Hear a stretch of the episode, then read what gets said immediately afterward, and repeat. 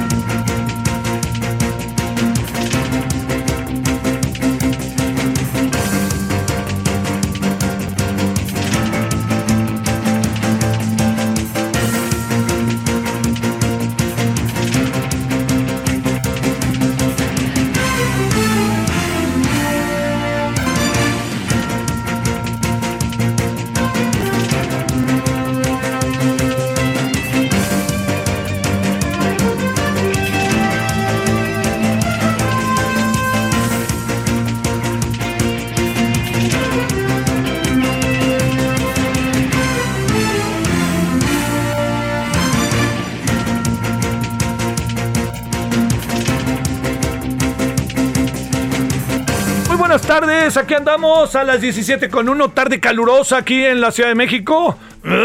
Perdón, me anda cambiando la voz. Espero que haya pasado buen eh, día hasta ahora. Es día miércoles 27 de abril.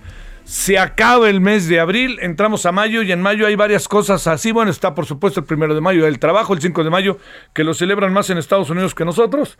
Está el 10 de mayo, Día de las Madres, el 15 de mayo, Día del Maestro. O sea que hay varias cosas que, atender en el mes de mayo, ¿no? Para, para estar siguiendo muy de cerca este, estas, eh, eh, estas fechas, ¿no?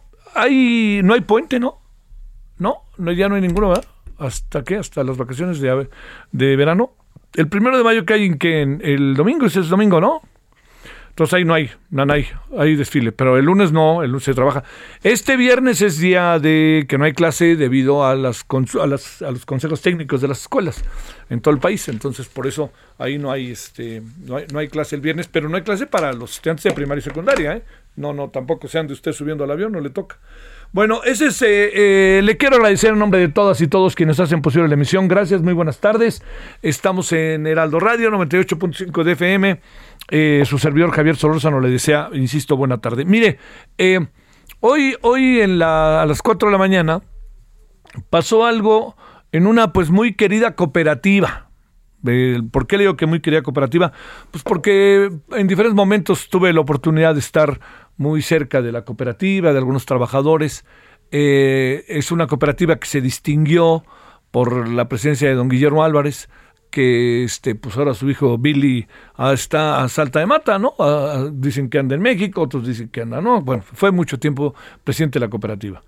El asunto es que es una cooperativa que reditúa, reditúa eh, muchas ganancias y además ha generado un proceso que es sumamente interesante eh, en términos de el beneficio de sus trabajadores, de sus cooperativistas. Son los, los cooperativistas, son los dueños de la, de la, de la empresa, ¿no? De la cementera.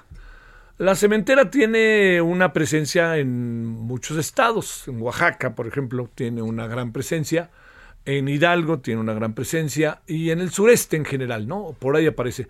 Había quien decía que cuando el Cruz Azul en los 70 le iba muy bien en el fútbol, pues este tenía un gran éxito la cooperativa porque mucha gente iba y compraba cemento, todo lo que usted quiera. Pero la mañana de hoy hubo una, la madrugada de hoy hubo una, un enfrentamiento que ya llevó las cosas al extremo, al extremo. Mire, algo que yo creo que vale la pena considerar es que es un conflicto que hasta ahora no se ha resuelto. por más que haya habido una cosa, otra cosa, que si apareció uno, que si apareció otro, como usted quiera. ¿no? que si quitaron a Bill Álvarez y llegaron los nuevos, eh, los nuevos directores de la cooperativa, que si incluso el equipo de fútbol lo cambiaron, que si incluso el equipo de fútbol fue campeón. Entonces, pues, digo, cambiaron algunas cosas que llamaron mucho la atención, pero en el fondo, en el fondo, no cambió, eh, el, no, no, se resolvió el conflicto, ¿no? Podrá estar Billy Álvarez o no, pero el asunto no es ese. El asunto está en que hay una pelea muy ruda por la dirección, el control de la cooperativa. Estaban en Tula, allá en, este, en Hidalgo, donde está pues el, estadio, el estadio que se llama 10 de diciembre, porque fue el día en que se inauguró la cooperativa, que está a un ladito de la cooperativa. Está la cooperativa, está toda las, este, la fábrica y a un ladito está este estadio que fue es muy emblemático, ¿no? Porque está como muy ligado a la cooperativa y hay muchas cosas que, que conjuntan que lo hacen hasta romántico el asunto en términos pues del fútbol y del valor que tiene para la cooperativa, para los cooperativistas, tener un equipo de fútbol, etcétera, etcétera, ¿no? Y un equipo tan competitivo. Lo que le, diría que lo, que lo que sí podríamos nosotros colocar como un eje del asunto es que no se ha resuelto el problema que está ahí. O sea, la salida de Vile Álvarez, las demandas, las denuncias no resolvieron. Por más que se haya quedado un grupo al frente. Entonces, lo que pasó hoy fue una, uno de los episodios más violentos del intento de control de la cooperativa.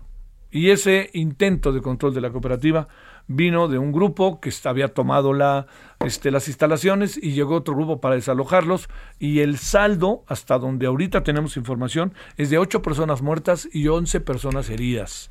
O sea, espérenme, estamos hablando de ocho trabajadores muertos y de once trabajadores heridos y algunos de ellos en un estado de gravedad. ¿Qué fue lo que pasó? Pues incluso hubo armas de fuego. Eh, yo lo que, lo que le digo con todo esto, que me parece que es eh, muy importante, es que, que eh, hay también otra vertiente que coloca que presumiblemente quien llevó a efecto un proceso para que los cooperativistas se pusieran de acuerdo, saliera uno en relativa paz y se quedaran otros, este, fue eh, Julio Scherer. Hasta donde se sabe, Julio Scherer en su carácter de, el, del, este, del, abogado de la presidencia, de la judicatura, de este, lo que el Consejo de la Judicatura, lo que hizo Julio Scherer fue lograr sentar a la mesa o buscar la manera en que se entendieran. Que, que, hubo más cosas en el camino, yo sinceramente no las sé, sé un poco algo que pasó, sé cómo se definieron algunas cosas ahí adentro, pero lo que vino a pasar después es que con la salida de Julio Scherer da la impresión de que si él jugó el papel que se presume jugó, se perdieron los controles.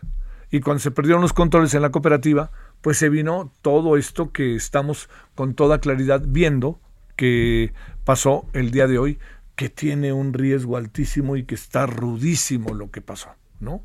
Yo espero que la presidencia tome cartas en el asunto es una cooperativa, no es tan fácil meterse, ¿eh? y hablo en términos legales, ¿no? El, el, presidente podría con razón decir, pues ellos tienen que resolver su problema, pero en términos de los buenos oficios, en términos del papel que juega el presidente como el, el tótem, ¿no? En términos del gobierno, del Estado, como uno de los pilares de los tres poderes, un, un, presidente además que particularmente es muy poderoso en la presente administración, como todos lo sabemos, pues a lo mejor sus oficios o quien esté ahí puede buscar la manera de resolver el asunto.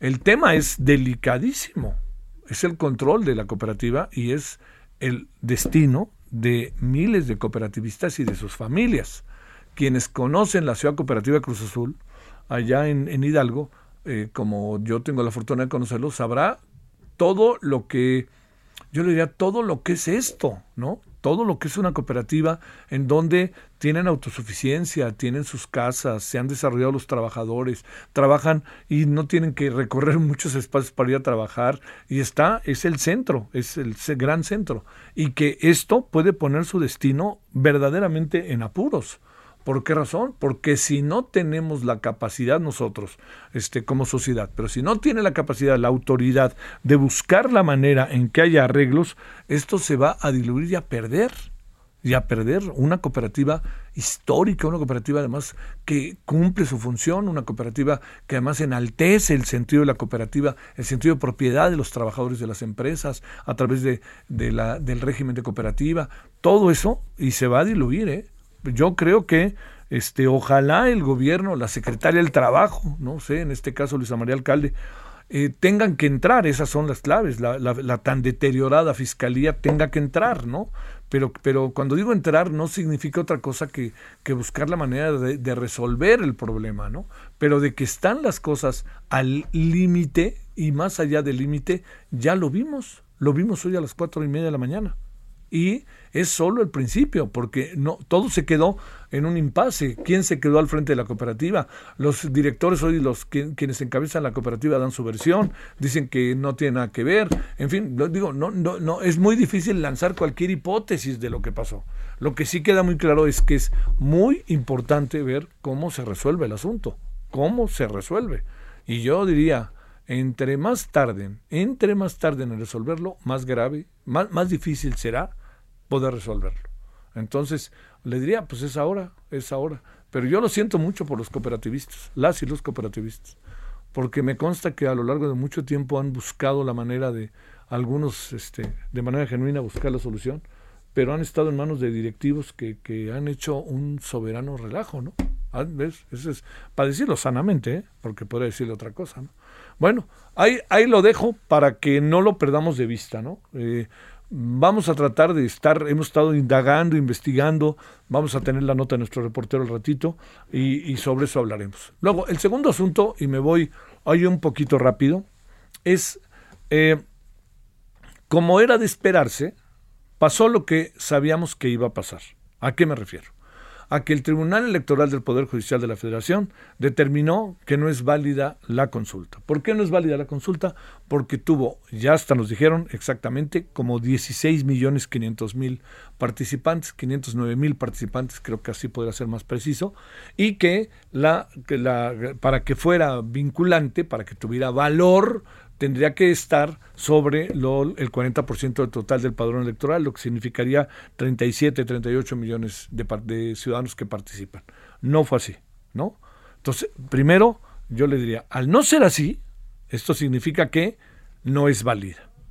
Es un ejercicio que, perdóneme, pero todos sabíamos que algo así iba a pasar. De antemano sabíamos que no iba a haber mucha participación. Ahora, si se quiere responsabilizar al Instituto Nacional Electoral, si se quiere responsabilizar al INE de lo que pasó, me parece que vamos, digamos, discutámoslo, ¿no? Primero, el INE hizo lo que por ley le corresponde. El INE lo que hizo fue aplicar la ley para desarrollar su estrategia y el trabajo que tenía que llevar efecto sobre este asunto.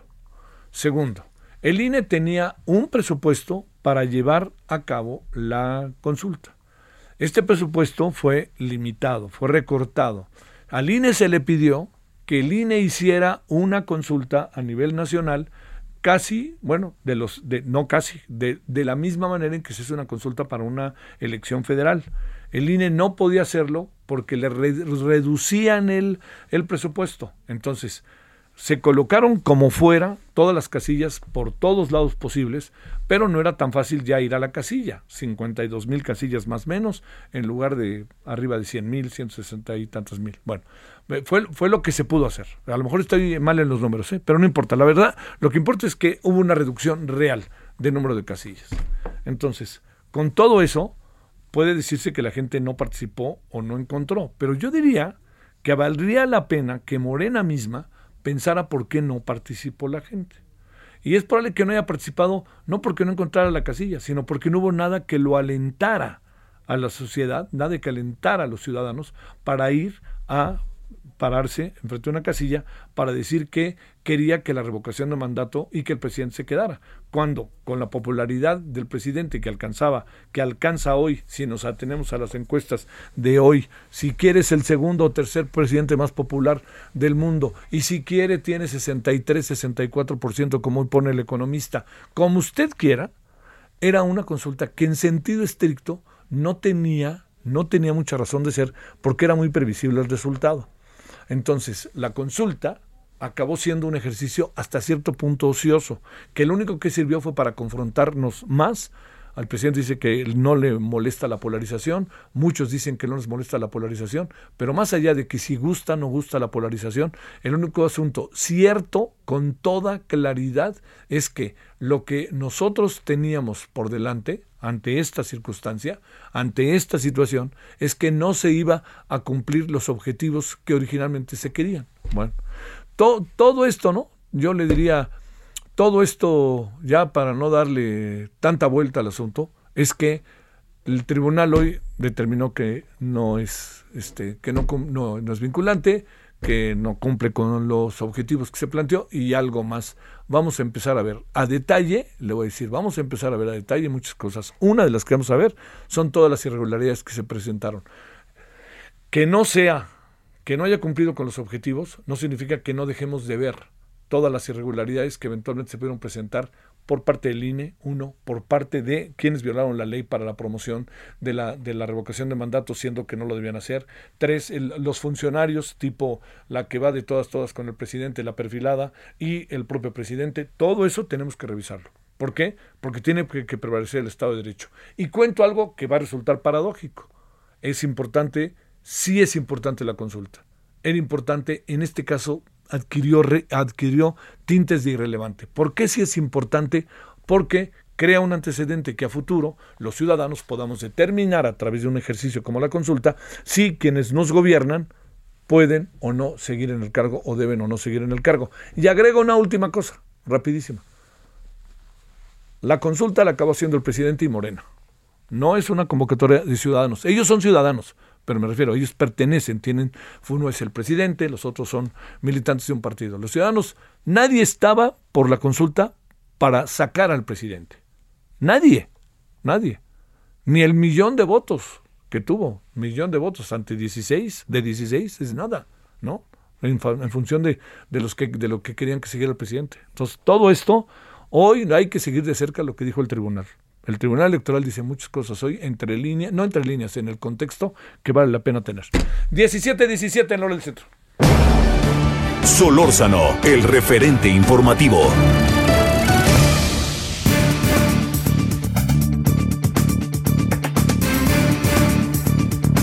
Bueno, vamos a un tema créame que está adquiriendo relevancia. Hoy, hoy hasta, créame, me desperté como con cara de what cuando vi algo ahí en el teléfono que hay funcionarios rusos que acaban diciendo que no descartan que esto pudiera haber una tercera guerra mundial, ¿eh? Chico, ahora sí que chico sustote.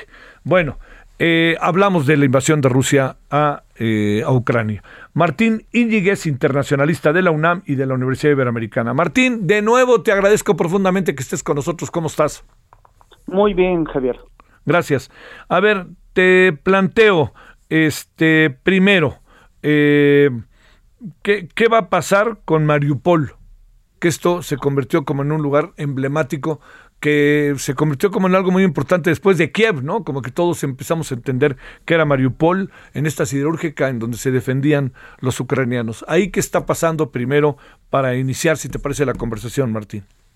No, claro que sí, pues es una de las zonas más afectadas por la guerra. Desafortunadamente, yo creo que es donde mayor cantidad de población ha muerto. Todavía no sabemos el número de gente afectada, pero lo que sí sabemos es que el conflicto más importante en toda la zona se dio aquí en Mariupol, que precisamente para eh, el gobierno de Moscú le hace Vladimir Putin es un lugar estratégico porque precisamente permite tener un corredor que puede llegar a Donbass y de, y de Donbass a Crimea.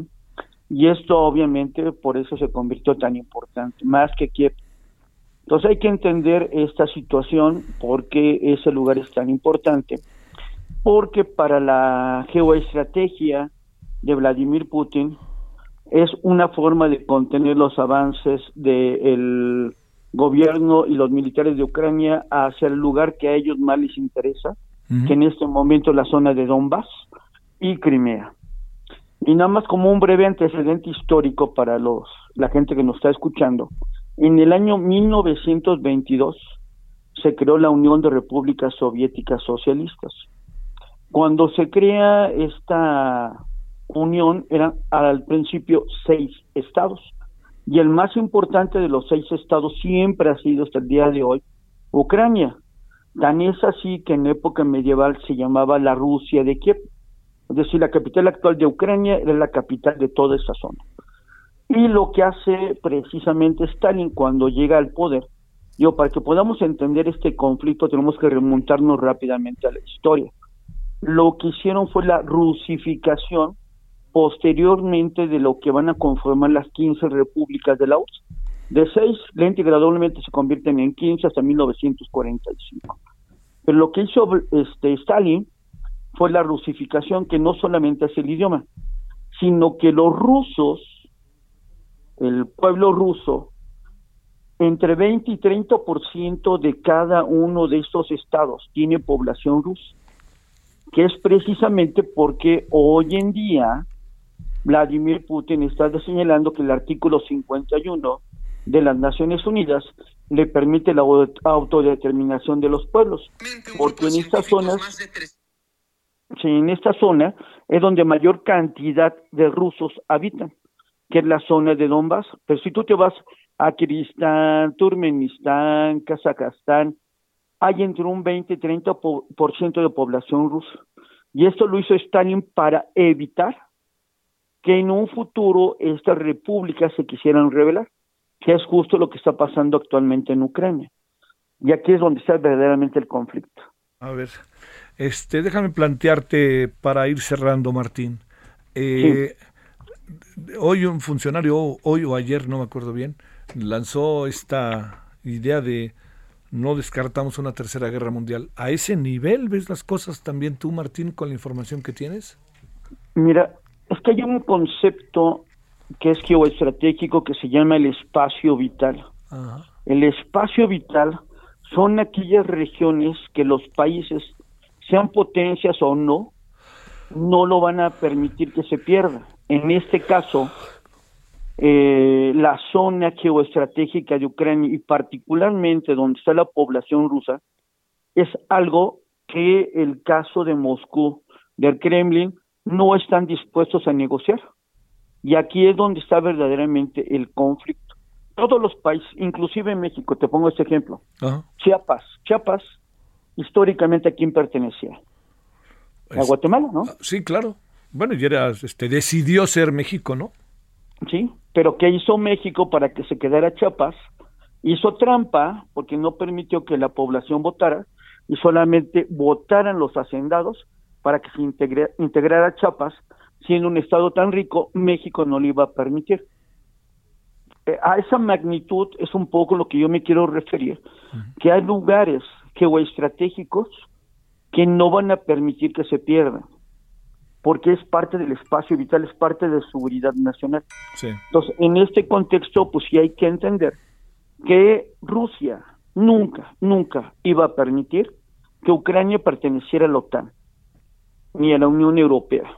Entonces, en este contexto, Zelensky en el año 2021 le advirtieron que no cambiara la constitución para integrarse a la Unión Europea, porque si integraba, en automático podía solicitar su participación en la OTAN. Pero eso se lo dijeron, estaban advertidos. Entonces, yo sí creo que si el conflicto sigue incrementándose, que lo veo un poco difícil, la verdad lo veo, difícil, pero obviamente tiene que ver mucho con la coyuntura, todo puede pasar. Yo espero que no, es pero sí es una posibilidad. Eso no hay que olvidarlo, es una posibilidad irreal. Lejana, pero lo es.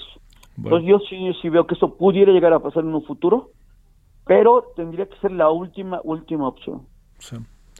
Bueno, Martín, te mando un saludo y mi agradecimiento que estuviste con nosotros. Muchas gracias.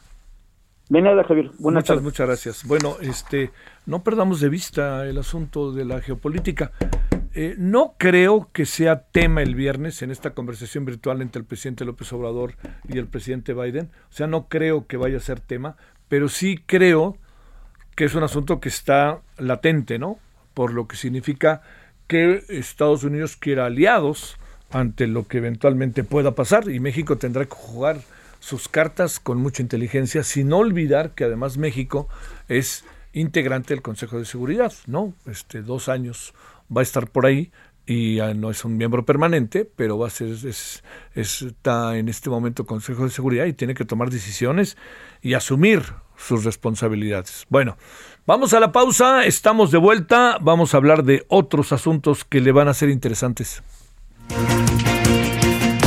El referente informativo regresa luego de una pausa. Estamos de regreso con el referente informativo. En el referente informativo le Hey, it's Ryan Reynolds and I'm here with Keith, co-star of my upcoming film If, only in theaters May 17th. Do you want to tell people the big news? All right, I'll do it. Sign up now and you'll get unlimited for $15 a month in six months of Paramount Plus Essential Plan on us. Mintmobile.com slash switch. Upfront payment of $45 equivalent to $15 per month. Unlimited over 40 gigabytes per month. Face lower speeds. Videos at 480p. Active Mint customers by 531.24 get six months of Paramount Plus Essential Plan. Auto renews after six months. Offer ends May 31st, 2024. Separate Paramount Plus registration required. Terms and conditions apply if rated PG. presentamos información relevante. Esta madrugada, un grupo disidente intentó ingresar a las instalaciones de la planta cementera de Cruz Azul Jaso en el municipio de Tula, por lo que fueron repelidos por los trabajadores de la cooperativa. Aplazan discusión fast track de extinción de horario de verano. Tribunal Electoral del Poder Judicial de la Federación declara inválido el proceso de revocación de mandato. Estados Unidos abandona fase de pandemia por COVID-19, afirma el principal epidemiólogo de la Casa Blanca. CEPAL recorta expectativa de crecimiento a 1.7% para México en 2022. Martí Batres llama al Congreso de la Ciudad de México para atender iniciativas del gobierno capitalino. Lluvias no resolverán crisis de agua en Nuevo León, aseguran autoridades. Referente informativo le presentamos información.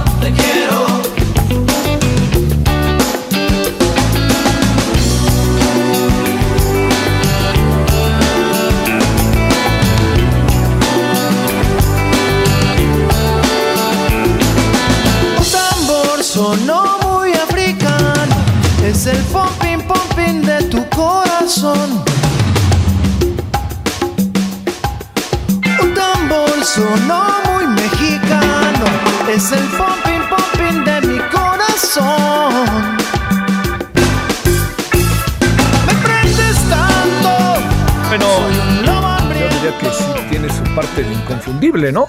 Es eh, Mana que genera todo tipo de comentarios. Genera todo tipo de comentarios. Sobre todo porque hubo un tiempo en que se colocaba enfrente de Caifanes, ¿no? Y, y digamos, yo diría que para ser absolutamente claro, preciso y definitivo, son dos cosas totalmente distintas. ¿eh?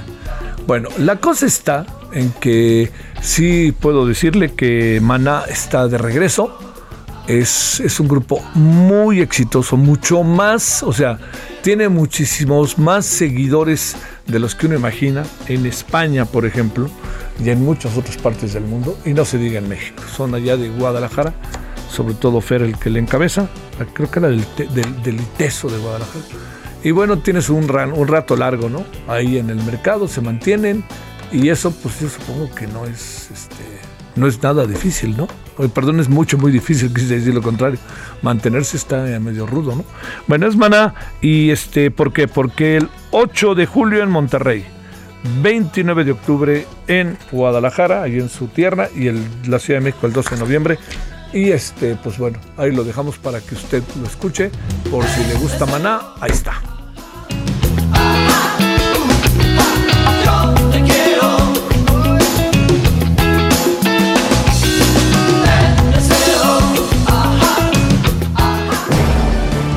Solórzano, el referente informativo. Bueno, si nos atenemos, si nos atenemos a, a lo que son las versiones que son las más acabadas, incluso las del afectado, eh, el periodista Mario Maldonado, que trabaja, como usted sabe, aquí en el Heraldo de la Mañana, está en Televisa, está también en su columna que es muy atendida en el Universal, en la sección de negocios, diría atendida y además bien informada, ¿no? Que eso no es tan fácil. Eh, lo han acusado de compartir una liga que estaba en YouTube con los audios del señor Gertz Manero. Están desatados, ¿eh? Están desatados. Lo acusan por compartir en redes sociales información de interés periodístico. Hágame usted el lamentable favor. Bueno, le cuento. Se le intenta acusar por esta liga de YouTube de una conversación entre los fiscales Gertz y Ramos que difundieron también la mayoría de los medios de comunicación, cosa que es totalmente cierta, y que es de interés periodístico, inaudito para la libertad de expresión y sus precedentes. Eso es lo que dice eh, lo que dice Mario Maldonado. Y dice, increíble que se me intente acusar por haber publicado en Twitter una liga de YouTube de una conversación entre los fiscales, ¿no? Este, que difundieron también la mayoría de los medios, bueno, ya lo decíamos. Yo diría que este ya hay una eh, hay un delito entre quien grabó de manera ilegal la llamada de fiscal y quien comenzó a difundirla. Pues lo único que hizo en este caso el señor Maldonado fue difundir lo que estaba en las redes. Así que me parece que si se trata de una persecución o se trata también de las columnas que ha venido eh, escribiendo el señor Mario Maldonado, eso ya forma parte de un efecto de dos bandas, ¿eh? O de tres. Pero digamos, yo leo al señor Maldonado todos los días y puedo decirle que mi impresión es que su trabajo está mucho, muy bien fundamentado. Y si no fuera así, la propia columna tendría que ser acusa de recibo de todas las críticas o todas las desmentidos y no sucede y no sucede ni en el periódico, lo que en el Universal y hasta donde yo sé en la mañana no sucede, lo que hace pensar que aquí hay mucho más cosas de las que parece. Bueno, por supuesto con nuestra solidaridad con Mario Maldonado y, y hay que estar a las vivas, ¿eh? hay que estar a las vivas con él y con muchos otros casos. Pero esta manera de actuar de la Fiscalía General de la República, yo tengo la impresión de que empieza cada vez a ser más contraproducente para los objetivos de autonomía de la Fiscalía, pero también para el propio presidente. No sé, el presidente tendría que pensarle ahí qué hacer. Entiendo que no está tan fácil. Llega y ahora yo propongo otro para que lo quite. No es tan sencillo.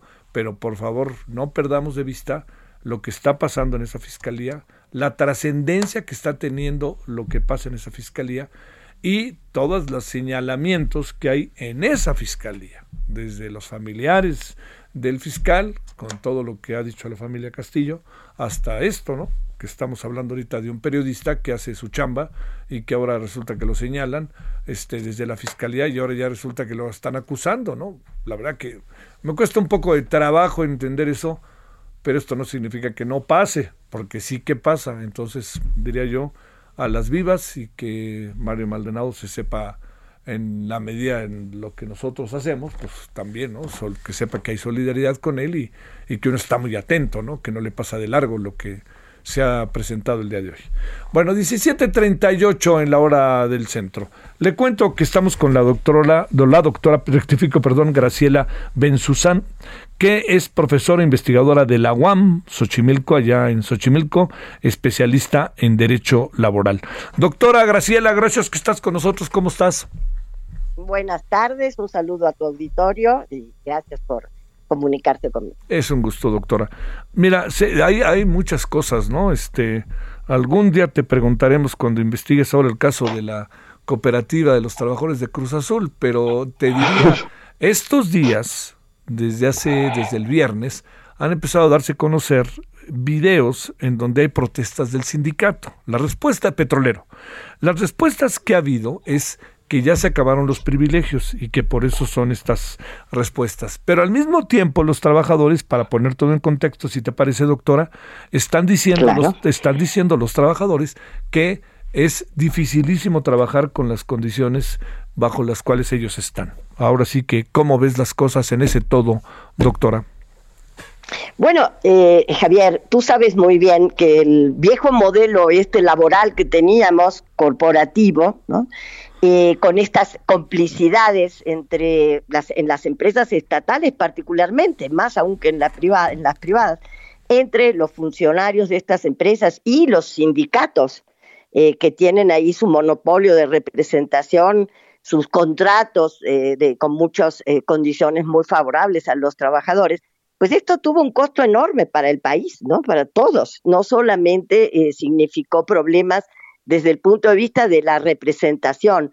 Eh, ahí la corrupción de los eh, sindicatos estaba asociada también a una tolerancia por parte de las empresas de esa corrupción, pero a su vez la corrupción sindical estaba asociada a tolerancia de los sindicatos acerca del abandono de la situación de las empresas.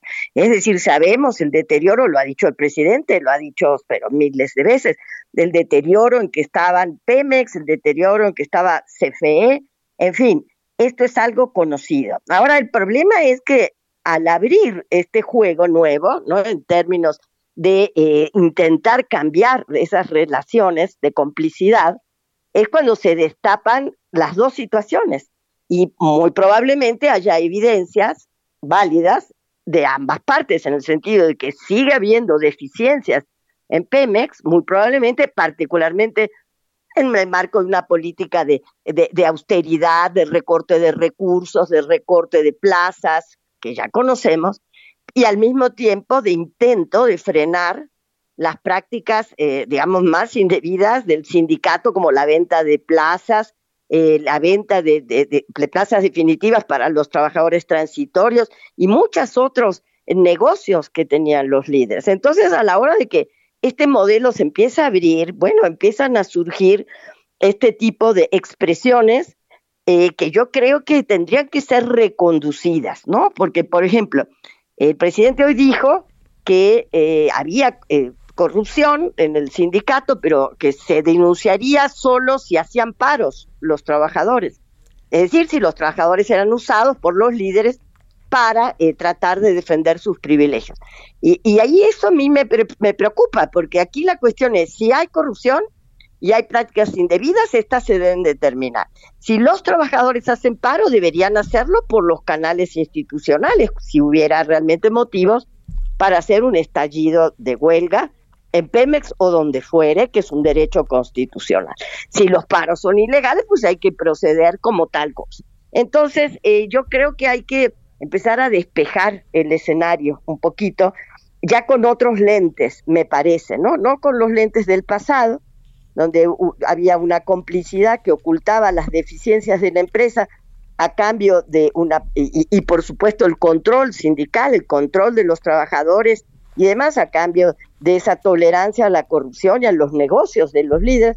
Y si eso se acabó, bueno, sería importante pues trabajar en ambas partes, ¿no? Y hacer un buen diagnóstico y que lo conozcamos todos sobre si en Pemex o CFE existen las condiciones para que se, sean empresas verdaderamente eficientes. Yo creo que eso es lo importante, que podamos rescatar esas empresas. Sí.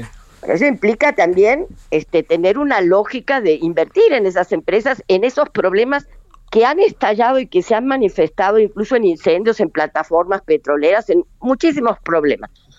Ahora, eso es lo que yo creo que habría que hacer. Y por el otro lado, si hay evidencias de actos de corrupción, pues denunciar eso en cual, sin condición, simplemente limpiar estas prácticas, ¿no? Que evidentemente eh, pues no son fáciles de remover, ¿no? Lo vimos en el proceso electoral, donde uno, algunos esperaban que hubiera un rechazo por parte de los trabajadores a esa dirigencia o a, los legados de esa dirigencia, y no sucedió. Y no sucedió porque tiene que ver con unas inercias, que tiene que ver con unas ventajas que esos trabajadores tienen, sobre todo los trabajadores de planta de Pemex. Y bueno, uno puede entender perfectamente que asocien sus ventajas con ese tipo de estilo de gestión sindical y que no había además alternativas muy, muy evidentes. Entonces, eso es lo que hay que construir, alternativas, limpiar la corrupción, pero también eh, defender a las empresas con la inversión requerida para que esas empresas sean realmente eh, lo que esperamos de ellas, porque cuestan mucho dinero, mucho dinero público. Ahora, este, a ver, está bueno el asunto, doctora. Primero, eh, esta condición desde que entró el gobierno de Andrés Manuel López Obrador, que tenía muy en la mira estas dos grandes empresas, Comisión Federal de Electricidad y Pemex, se han logrado ir revirtiendo las condiciones de trabajo que van en dos niveles, pues las salariales, las que tienen que ver con las condiciones en las que tú estás, eh, periodos de vacación, que tienen que ver con guarderías, que tienen que ver con toda esta parte importante, pero también que tienen que ver con lo que trabajan los trabajadores, con, con todos los elementos materiales como tanto se quejaban en estos videos que hemos visto. Y sí, precisamente, mira, hay, hay movimientos en dos sentidos, porque tuviste que en CFE, donde ya se había hecho un cambio en el sistema de pensiones, eh, que, de, alguna manera quitaba este derecho para los nuevos trabajadores y, que modificaba el régimen de pensiones para disminuir el, paso, el pasivo laboral de CFE, eh, pues la negociación fue a favor de volver sobre el régimen más protector de los trabajadores. Pero en Pemex sí ha habido algunos recortes a lo largo del tiempo, ¿no? Porque tenemos muy claro que esa dirigencia, pues, no, no tenía un interés central en representar a esos trabajadores, fundamentalmente tenía interés en controlar esos trabajadores y a cambio de ello tener grandes privilegios, grandes negocios. Entonces, algunas prestaciones en Pemex se recortaron, algunos gastos, algunas cuestiones, pero fue mínimo. El contrato colectivo de Pemex sigue siendo un contrato muy ventajoso. Pero ahí tú dijiste, hiciste una buena distinción. Probablemente, y eso habría que tener más información de dentro de la empresa, eh, a medida que eso se defendía, se lograba mm, sostener a cambio de control, de la paz laboral, del control sindical, de todo esto, al mismo tiempo se deterioraban las condiciones materiales, de, para hacer para realizar los procesos de trabajo. Y probablemente y algo que esto sí salió a, relucir se recortaron el número de puestos de trabajo de, plan, de, de trabajadores haciendo este trabajo aparte de que como tú sabes fueron empresas y particularmente Pemex que subcontrató buena parte de todas las obras, servicios y demás, y entonces el empleo no creció internamente, sino a través de las empresas subcontratistas con condiciones mucho menores que las de los trabajadores de planta de Pemex, por supuesto. Entonces, ahí hay todas esas transformaciones que, bueno, ahora también están en juego con la reforma en materia de subcontratación, ¿no? Que habrá que ver eh, cuáles de esos eh, trabajos se pueden subcontratar, cuáles no, cuáles son eh, correspondientes a la actividad esencial de la empresa, a la actividad preponderante, etcétera. Y bueno, aquí estamos viendo cambios importantes en, institucionales, que en el marco más amplio institucional, que va a afectar a todas estas empresas a las privadas, por supuesto, pero también a las estatales. Tenemos un porcentaje importante en el gobierno de trabajadores que tienen contratos temporales, que, que son transitorios después de 20 años, ¿no? que son anomalías a la ley federal del trabajo. O sea, en la inspección del trabajo, tú sabes, hizo una campaña y una eh, de, fiscalización reciente sobre estas anomalías de los contratos que terminan a fin de año y empiezan eh, el, 3 de enero. Y, y, bueno, y abarca, digamos, un porcentaje importante de los trabajadores pero recordemos que esas son prácticas del gobierno también y prácticas de las empresas estatales y prácticas que llevan a que el- alrededor del 15, 14, por ahí por ciento de los trabajadores del gobierno sean trabajadores eh, que no tienen acceso a la seguridad social, que no son eh, formales. Entonces tenemos todo este rezago, ¿no? Al que se le suma el intento de, acabar con ciertos privilegios en las organizaciones sindicales que toleraban estos rezagos, y efectivamente vamos a tener perturbaciones, ¿no?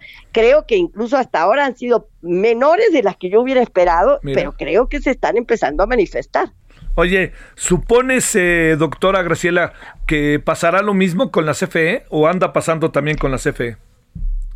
Es que eh, ahí habría que tener, mira, yo lo que estudié mucho más fue en su momento Luz y Fuerza, ¿no? Y, y- y sabía más o menos cómo estaban las cosas antes de la, Sí. del cierre de Luz Sí, y Fuerza. sí. Yo no estudié cómo están las condiciones de ahí adentro en términos de recursos, de plazas, de cómo evolucionaron el número de plazas. Eh, este tipo de, de- de diagnósticos, la verdad no lo he hecho, no lo tengo. Eh, yo más bien me especializo desde el lado del problema de las relaciones laborales y te comento que eso, uno de los cambios más importantes de CFE fue el que te digo en términos de que se volvió a aumentar el pasivo laboral de manera brutal por volver a reinstalar el viejo régimen. Ahora, si hay un deterioro en CFE en términos de la inversión requerida para que eh, funcionen adecuadamente, eh, la- digamos, la, la generación de, y la distribución principalmente de electricidad, no lo sé, no te podría decir, habría que consultar especialistas ya más en el sector, ¿no? De la energía eléctrica y demás, que seguramente tienen datos de qué pasó adentro del CFE.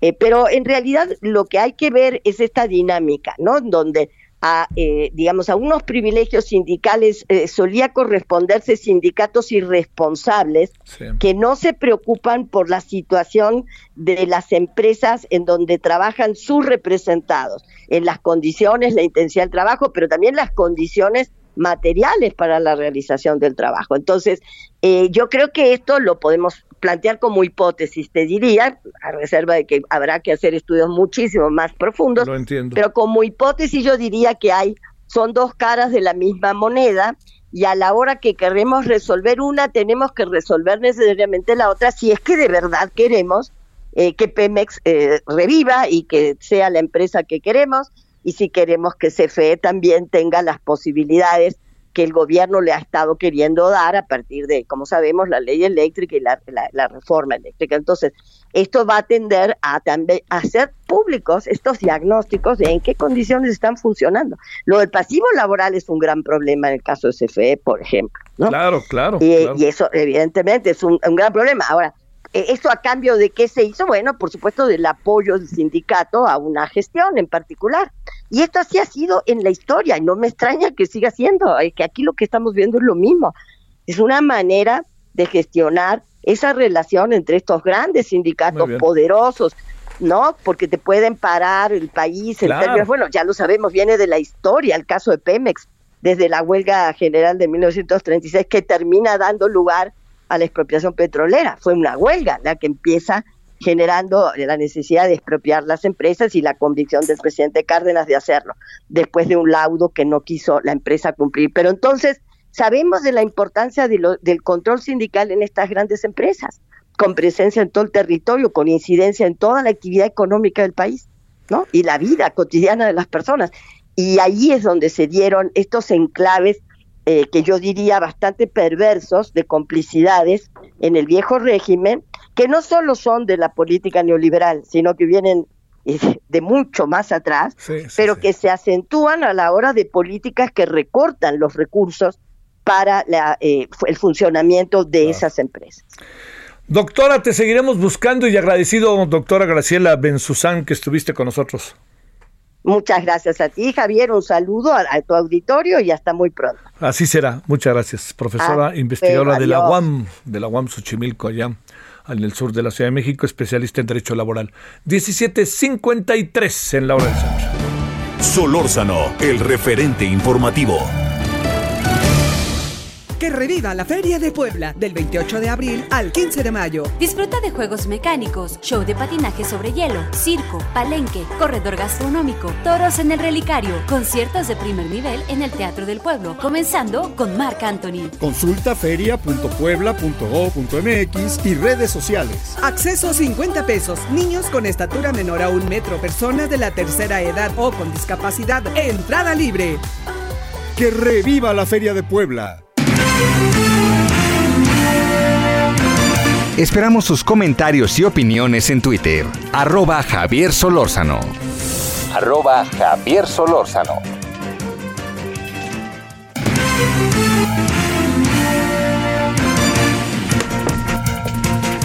Oiga, bueno, antes de irnos, este, mire, eh, hemos seguido, pues en la medida de la esta cotidianidad que hay el tema educativo.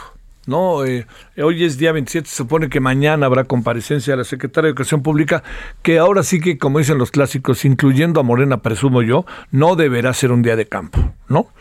Porque hay muchos personajes que están de uno y otro lado, este, eh, digamos, en la CEP, pero digamos que no necesariamente de repente pareciera que acaba ejerciendo el mando la secretaria, sino más bien son fuerzas externas, ¿no? Personajes externos apoyados por un grupo, apoyados por un funcionario, por una funcionaria que acaban determinándolo. Entonces hoy vamos a hablar con Gilberto Guevara Niebla de este tema en la noche, si le parece, y vamos a hablar también de la cooperativa. ¿Qué pasa en Cruz Azul? Hasta la tarde, adiós. Hasta aquí, Solórzano, el referente informativo. Heraldo Radio. Hi, I'm Daniel, founder of Pretty Litter. Cats and cat owners deserve better than any old fashioned litter. That's why I teamed up with scientists and veterinarians to create Pretty Litter. Its innovative crystal formula has superior odor control and weighs up to 80% less than clay litter. Pretty Litter even monitors health by changing colors to help detect early signs of potential illness. It's the world's smartest kitty litter. Go to prettylitter.com and use code ACAST for 20% off your first order and a free cat toy. Terms and conditions apply. See site for details.